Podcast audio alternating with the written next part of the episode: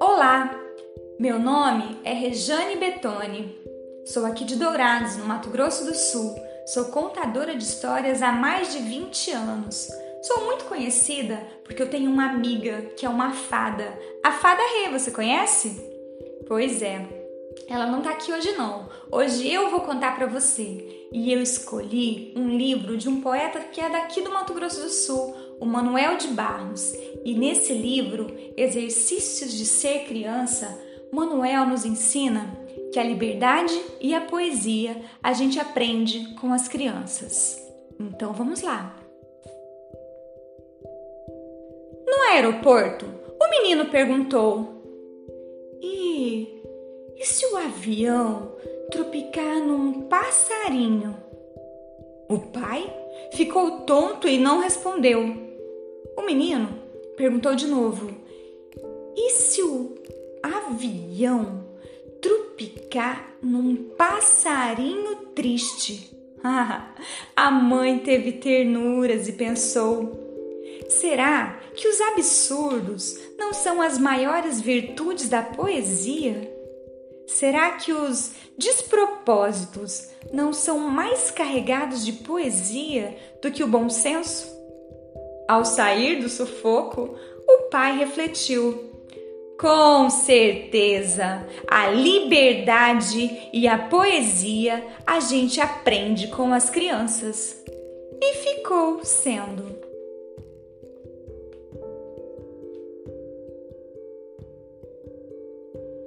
Menino que carregava água na peneira. Tem um livro sobre águas e meninos. Eu, eu gosto mais de um menino que carregava água na peneira. Isso mesmo. A mãe disse que carregar água na peneira era o mesmo que roubar um vento e sair correndo com ele para mostrar para os irmãos.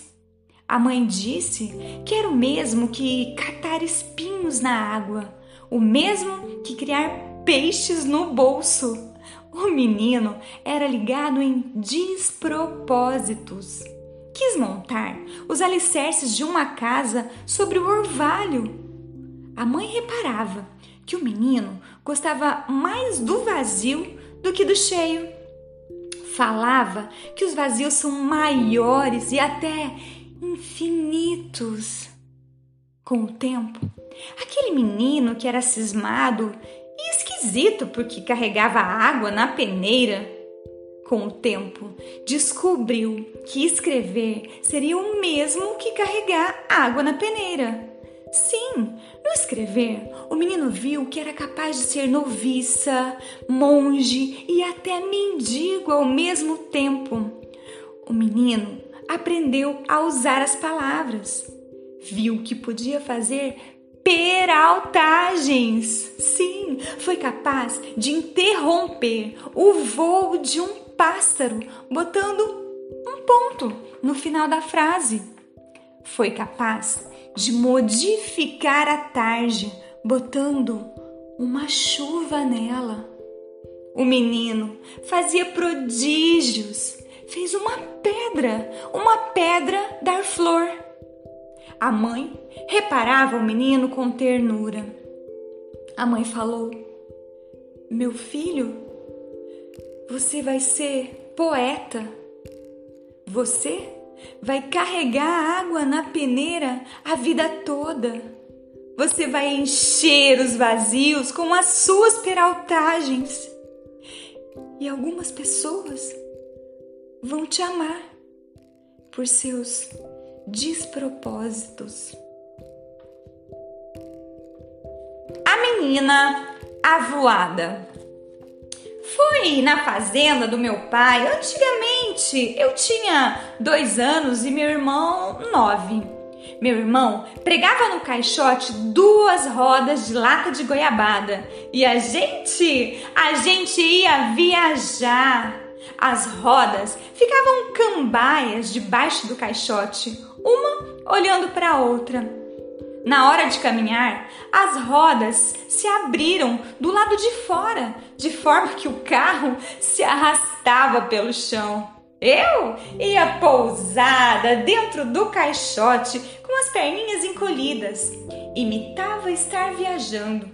Meu irmão puxava o caixote por uma corda de embira, mas o carro era disque puxado por dois bois e eu, eu comandava os bois. Puxa, maravilha! Avança, redomão! Meu irmão falava que eu tomasse cuidado, que o redomão era coiceiro. As cigarras, as cigarras derretiam à tarde com seus cantos. E o meu irmão desejava logo alcançar a cidade. Ele tinha uma namorada lá. A namorada do meu irmão dava febre no corpo dele. Isso ele contava. No caminho, antes, a gente precisava atravessar um rio inventado. Na travessia, o carro afundou e os bois morreram afogados. Eu? Eu não morri, porque o rio era inventado. Sempre a gente só chegava no fim do quintal e meu irmão não via a namorada dele, que diz que dava febre em seu corpo. Muito obrigada, Manuel de Barros, por sua poesia.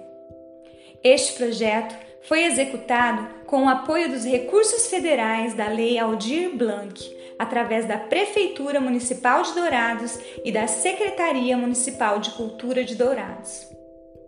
Quem gostou, bate palma!